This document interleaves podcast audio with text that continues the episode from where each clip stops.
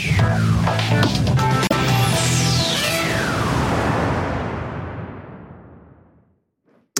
Le voyage d'Emmanuel Macron prend fin en Égypte. D'ailleurs, il va prendre la parole sur le tarmac euh, quasiment euh, de l'aéroport euh, avant de, s'envoler pour Paris. déclaration que nous suivrons en direct d'ici quelques minutes sur BFM TV. Pendant deux jours, le président de la République a tenu à la fois à apporter son soutien à Israël tout en plaidant pour un règlement politique du conflit. Et puis on a appris également que la France allait apporter une aide humanitaire avec ce navire militaire qui est parti de, de Toulon, le, le Tonnerre. C'est un porte-avions, un porte-hélicoptère plus précisément, en route donc pour Gaza euh, pour acheminer de l'aide médicale. Un avion également euh, va être affrété. Donc aide humanitaire du côté de la France, euh, soutien à Israël. Il y a un en même temps, un en même temps qui se met en place. Est-ce que ça peut fonctionner? C'est le débat ce soir entre Tugdual Denis. Bonsoir. Bonsoir Olivier. et Alain Duhamel. Bonsoir. Bonsoir Alain. Alors ça peut fonctionner le en même temps macroniste au Proche-Orient? Bah, Écoutez, le, le en même temps le Proche-Orient est l'endroit où c'est le plus difficile à mettre en œuvre. On le voit depuis euh, des siècles, en fait, hein, euh, pratiquement presque un millénaire. Euh, c'est aussi la région du monde où c'est le plus nécessaire. Et en réalité, ce que Emmanuel Macron a fait pendant son voyage, c'est du en même temps. Alors, un en même temps avec des redressements et avec des virages, mais un en même temps. C'est-à-dire d'un côté, il a commencé par afficher sa solidarité pleine en entière avec Israël, un ami, un allié, et donc cette idée légèrement saugrenue, il faut bien le reconnaître, d'une coalition internationale qui finalement a été assez largement escamotée, mais qui était en fait non pas une décision et encore moins un engagement militaire, c'était un symbole et un geste politique. Mmh. Ça voulait dire on est vraiment totalement solidaire de la sécurité d'Israël. Et puis, et là, on l'a vu avec la succession du président de l'autorité palestinienne, du roi de Jordanie et, du président égyptien, euh, la réaffirmation. Euh, toutes les vies se valent. Euh, il n'y a pas pour la France deux étages de critères. on, on, tient à ce que les Palestiniens puissent avoir un État. C'est la seule chose qui soit viable à terme. Donc, c'est typiquement un en même temps. Alors c'est en même temps, un, euh, c'est un peu un retour au gaulo-mitterrandisme hein, sur cette question, et deux, c'est quand même une façon de se différencier assez nettement, notamment des États-Unis. Tu le Denis? Ça vous a convaincu ce en même temps?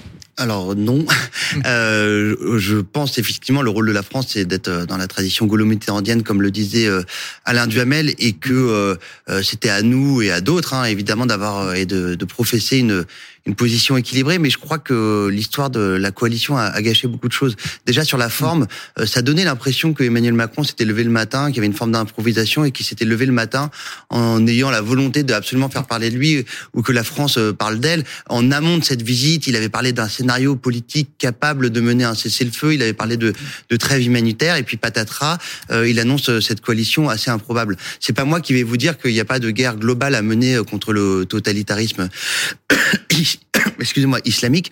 En revanche, mm. euh, ce qui était sûr, euh, c'est que euh, l'effet serait totalement contraire, à, enfin que le résultat serait totalement contraire à, l'effet recherché, puisque Petit 1, Israël veut gérer militairement les choses de manière Il y a pas de doute. assez, assez seul et n'a pas réclamé l'aide de la France. En toute souveraineté en toute souveraineté et puis en toute euh, euh, tradition euh, militaire mmh. pour eux. petit 2, les pays arabes et notamment la rue arabe, évidemment, n'allaient pas soutenir cette cette demande. Comparer Daesh, Daesh au Hamas, c'est quand même une erreur géopolitique manifeste puisque Daesh, l'État islamique, était un ennemi ou en tout cas un une, un État ou un concurrent euh, parfois. un concurrent voilà pour les pays arabes quelque chose qui qui, qui leur enfin, pour certains pour, pour une ah, majorité de pays arabes selon qu'ils étaient chiites ou sunnites qui, qui leur disconvenait euh, ça pouvait être un, une espèce de concurrent euh, régional concurrent idéologique alors que le Hamas c'est la cause sacrée des pays arabes et de la rue arabe en tout cas oui. on a vu que les dirigeants arabes s'amendaient ces dernières années les accords d'Abraham mm. entre l'Arabie Saoudite et, et, mm. Israël mais la rue arabe elle elle reste j'allais dire presque démesurément propagée pro-palestinienne, euh, aveuglément pro- pro-palestinienne. Donc ça, c'est l'erreur d'Emmanuel Macron. Et quand je dis aveuglément pro-palestinienne, évidemment, je suis pour la reconnaissance euh, Oui. d'un État palestinien, mais en revanche, la rue arabe est tellement pro-palestinienne que quand il y a des crimes commis contre les Israéliens, euh, jamais euh, elle ne suivra euh, euh, les, les, Oui. les, les- le Hamas. Voilà. Enfin, Non, le- le- les- que, les que- Occidentaux. que- que l'idée de la coalition soit légèrement farfelue et que d'ailleurs elle est disparue aujourd'hui, c'était plus le sujet du tout hein, dans les entretiens.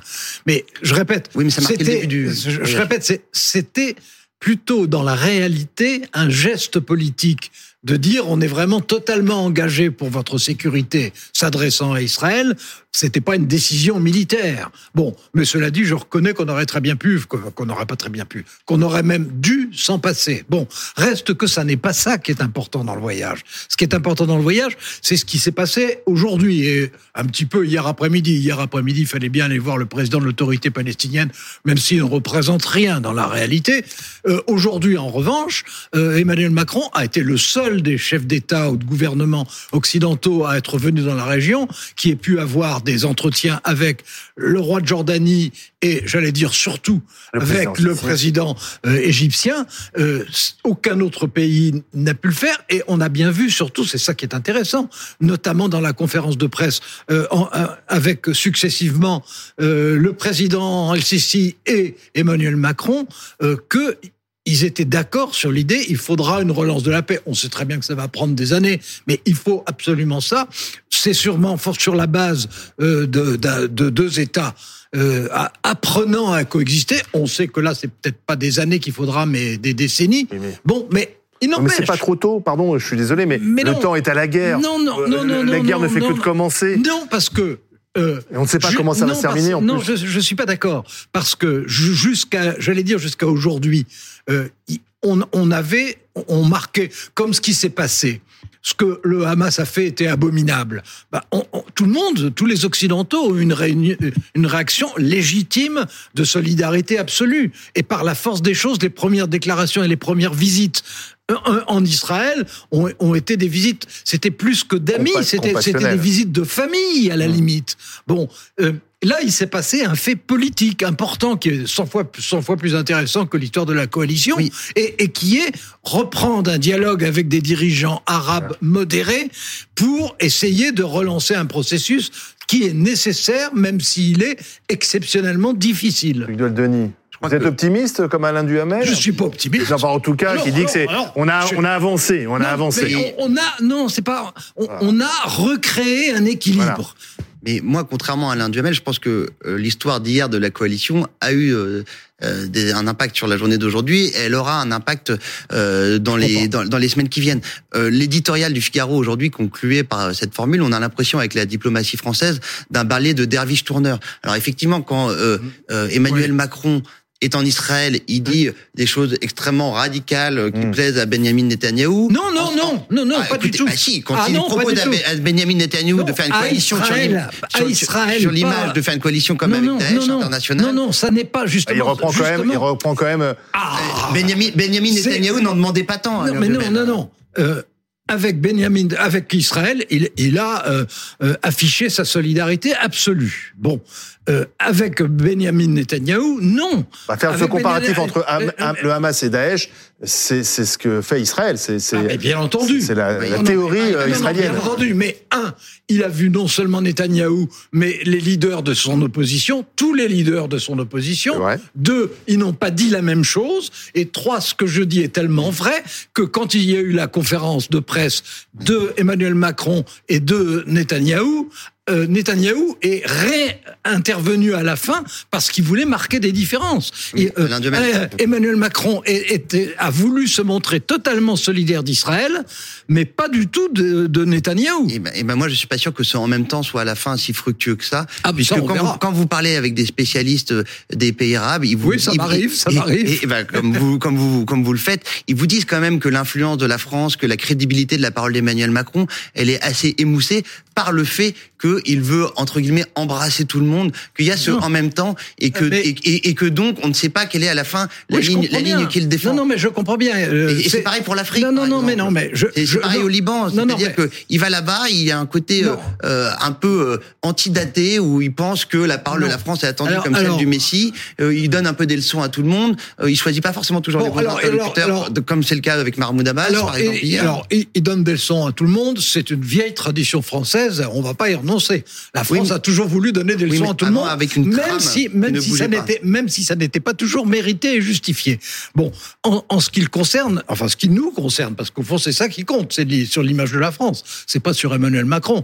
Euh, le résultat de ça est que à la fois, il y a eu réaffirmation absolue de la solidarité avec Israël, mais qu'il y a eu un dialogue renoué. Donc, c'est une différence politique avec les chefs d'État modérés arabes et que ce dialogue a pu avoir lieu. Or, il n'a pu avoir lieu qu'avec la France. Je suis pas en train de vous dire, ce serait idiot, que c'est la France qui est euh, le- le- la condition ultime et le principal acteur de ce qui pourrait être un retour à une négociation un jour. Je- Mais c'était- c'est c'était pas une du bonne- tout ça que je qui- pense. qui- Mais c'était la bonne attitude à pardon, prendre. c'était- pardon, C'était la bonne attitude parce que c'était une attitude d'équilibre. Mais c'est une bonne idée de réhabiliter le président Abbas que plus personne non, ne va il est- voir. Il n'est pas réhabilité, c'est Bah, c'est une question de politesse. Oui, Bah, mais- c'est Emmanuel, Macron est, le- les- Emmanuel Macron est le seul à avoir été à vous- Abbas. vous, vous savez bien, il faut, il faut être poli avec les, vieux messieurs, même si on les prend pas au sérieux. Mais ce qui, ce qui va être intéressant, c'est pas de voir si Emmanuel Macron est capable de dialoguer avec les dirigeants arabes modérés. si. Ça a toujours été le cas. Mais non c'est- ça, c'est pas tout. ça- Mais non, qui- on était qui- absent, on était absent de la scène du Proche-Orient. Ce qui vraiment, non mais il y a eu des, il y a des relations très privilégiées avec les Émirats Arabes Unis. Euh, Emmanuel Macron parle aux dirigeants qataris. Euh, ce qui va être intéressant de savoir, On nous reprochait notre absence. Si Ma- Emmanuel Macron est capable de parler à la rue arabe, qui a manifesté euh, euh, contre Ah la France ah non. euh, ces dernières, ces derniers jours avec énormément de véhémence. C'est qui va être intéressant, c'est de savoir si Emmanuel Macron a une influence sur la pression internationale et occidentale qui s'exerce sur l'Iran. Et ça, euh, excusez-moi, c'est pas le, ni ce qui s'est passé hier, ni ce qui s'est passé aujourd'hui, qui va nous permettre de le Mais, déterminer. Je, je suis sensible à votre argument, mais c'est une mauvaise habitude française, de même que c'est une mauvaise habitude de donner des leçons à tout le monde, à l'humanité tout entière, c'est aussi une mauvaise euh, habitude française de sous-estimer ce qu'on fait. Euh, les, la- la- les rencontres avec le, le- le roi de Jordanie et, et le président égyptien, euh, ça n'est pas un tournant dans l'histoire diplomatique de la région mais c'est un premier pas et surtout c'est le retour de la France non pas équidistante, Oui. parce que la vérité c'est qu'on est proche d'Israël, non pas équidistante, mais considérant et le disant, une vie vaut une vie. Et, et on doit être respectueux avec tous les civils et la seule solution sera un jour, quand, comment, on verra bien, mais un jour forcément d'en arriver à deux États. Bon, et, et, et ça, Alors. il, il aura été le seul à l'incarner pendant ce voyage. Mais c'est pour le moment très symbolique. euh, Ce qu'aurait Et été- bien sûr que c'est symbolique. Est-ce que Emmanuel Macron a convaincu le président égyptien d'ouvrir la frontière euh, euh, sud du Liban, euh, qui le sépare euh, Ouvrir de, à de- qui de- de l'Israël, qui- la frontière sud d'Israël qui la sépare de l'Égypte, pour que l'É- l'Égypte accueille un certain nombre de réfugiés Bah, il a- palestiniens, comme il, c'est la a, volonté. il, a, il a dit, il a dit le contraire. Il, il- il a- il a Et- convaincu quand même euh, de, de- de pouvoir poser un avion français et acheminer de l'aide humanitaire, puisque Oui. un avion va se poser sur le sol égyptien pour aider Alors, les habitants de Gaza. Alors, il y a, il y a deux choses. Il y a par l'aide humanitaire et il y a effectivement ce qui a été discuté avec le président égyptien. Il y a aussi euh, le navire qu'on envoie. Qui est- qui est en route, là, le- le tonnerre, Il y a, y une volonté, il y a une volonté d'action humanitaire. Bon, ben ça, c'est très bien. En tout cas, C'est la position de la France, c'est une bonne position que la France soit, soit sur l'aide humanitaire à Gaza? Bah, disons que euh, l'idée de protéger, puisque c'est à ça que ça revient, l'idée de protéger des civils, euh, c'est toujours une idée qui, en tout cas, correspond à une tradition française. Mais ce, ce qui est in- intéressant, c'est on, on- les Occidentaux, depuis 20 ans, alors tous les Occidentaux, y compris la France, les Occidentaux depuis 20 ans, sur la question des négociations de paix, etc., c'était fini, c'était enterré. Et, et d'ailleurs, le- les, accords qu'il y a eu entre les pays arabes modérés et Israël, c'était une façon aussi d'enterrer les pourparlers de paix. Bon, il faudra y revenir. Et d'ailleurs, qui laissait la est- France complètement hors jeu de oui, ces négociations. absolument, absolument. Et quel est, quel est aujourd'hui le pays qui est apparu ou qui apparaît ce soir comme équilibré, c'est-à-dire avec solidarité avec Israël et en même temps volonté d'arriver à un État palestinien, c'est le nôtre. Bon, on est d'accord, on n'est pas d'accord avec ça, mais c'est une position facile à identifier et qui nous différencie des autres. Donc c'est un rôle. Je vous dis pas que c'est le rôle majeur. Je vous dis pas qu'on éclipse les États-Unis. Je vous dis pas qu'on est plus puissant que la Russie. Et je vous dis pas qu'on est plus efficace que la Grande-Bretagne. Mais euh, au bout du compte, au moins on aura démontré qu'on existe. Non mais euh, n'avez pas convaincre non, mais, non mais si effectivement, euh, si on prend la photo de, de la journée d'aujourd'hui, euh, tout ce que dit Alain euh, se révèle évidemment évidemment vrai, mais ça ne mm. fera pas oublier d'une part que Emmanuel Macron, comme d'autres dirigeants occidentaux, s'est désintéressé du conflit israélo-palestinien. Tout, le monde, Oui, d'accord. Mais donc ces, ces dernières bah années, oui. et ça fera pas oublier aussi que euh, dans la lutte contre l'islamisme mondial, puisque c'est au fond dans son idée de coalition euh, euh, contre le Hamas qui, qui, se calquerait sur la coalition occidentale mm. contre Daesh, il a du boulot sur la planche, du pain sur la planche ah, en Afrique, au sein même de, de au, sein même de notre pays, et c'est aussi là-dessus qu'il va être attendu, c'est-à-dire plutôt que se lever le matin avec des idées tourneboulantes sur la résolution du conflit israélo-palestinien, la guerre contre le totalitarisme islamique mérite aussi un ajustement, un, un, Alors, sens alors, beaucoup plus précis et beaucoup plus opérant. La, la, réponse est très simple. L'un et l'autre ne sont pas en concurrence. L'un et l'autre sont convergents. Il faut à la fois une lutte la plus ferme possible contre toutes les formes de terrorisme, bien entendu, et euh, toutes les formes euh, d'intoxication idéologique, etc. Et il faut en même temps rechercher les chemins de la paix, même si on sait que ça sera extraordinairement difficile, parce qu'il n'y a pas d'alternative. Si on veut qu'un jour ça s'arrête au Proche-Orient, que Israël soit en sécurité, que le, monde ne soit pas déstabilisé par le ce conflit comme il l'est quand même depuis des décennies et des décennies, euh, si on ne veut pas ça, il faut prendre des initiatives. Elles n'auront pas d'effet immédiat, on le sait bien. C'est une façon de reprendre langue et, et, et de définir la position française qui est euh, on a une amitié profonde avec Israël et on a des interlocuteurs arabes modérés auxquels on tient, avec qui on veut travailler et dont on a besoin de toute façon pour arriver à une solution. Bon, eh ben ça ne veut pas dire que demain matin tout s'arrange du tout, mais euh, c'est en tout cas une prise de position et... claire. Et comme on reproche souvent à la France et en particulier à Emmanuel, Emmanuel Macron. Macron. de ne pas avoir de position claire, bah là c'est clair. Eh ben, en tout cas, tout le mal qu'on peut souhaiter à Emmanuel Macron, évidemment, effectivement, c'est de garder cette colonne vertébrale euh, de ouais, position mais... équilibrée euh, dans ce conflit. Qui mais le conflit, on ne sait pas comment il va évoluer. Pardon, mais il faut être ah, prudent oui. parce que mais... pour l'instant, l'attaque terrestre n'a toujours pas commencé. Oui. Euh, Peut-être que dans, dans 10 jours, 15 jours, mais on ne sera pas du si tout euh, au même endroit Olivier, au même moment. Olivier, Olivier si l'attaque terrestre et raison, et raison de plus voilà. pour avoir des interlocuteurs de l'autre côté. Si, honnêtement, si l'attaque terrestre n'a pas commencé, c'est aussi parce que Joe Biden est venu, parce qu'il y a un porte-avions américain. D'accord, mais on ne sait pas euh, comment va évoluer ce conflit. Et, et, et, que Emmanuel Macron, et, évidemment. Les otages. mais on ne sait pas si, si, si, si Tsahal va occuper la bande de Gaza pendant longtemps. Enfin, tout, tout, tout surtout, donc, on ne sait pas comment ça se passe. Le, le, pas comment ça se le passe. meilleur moyen, effectivement, de, de comment dire, de, de circonscrire un peu euh, militairement ce qui est en train de se passer euh, en Israël et en Palestine, c'est effectivement aussi d'impliquer les dirigeants occidentaux dans des positions équilibrées telles que viennent de les décrire.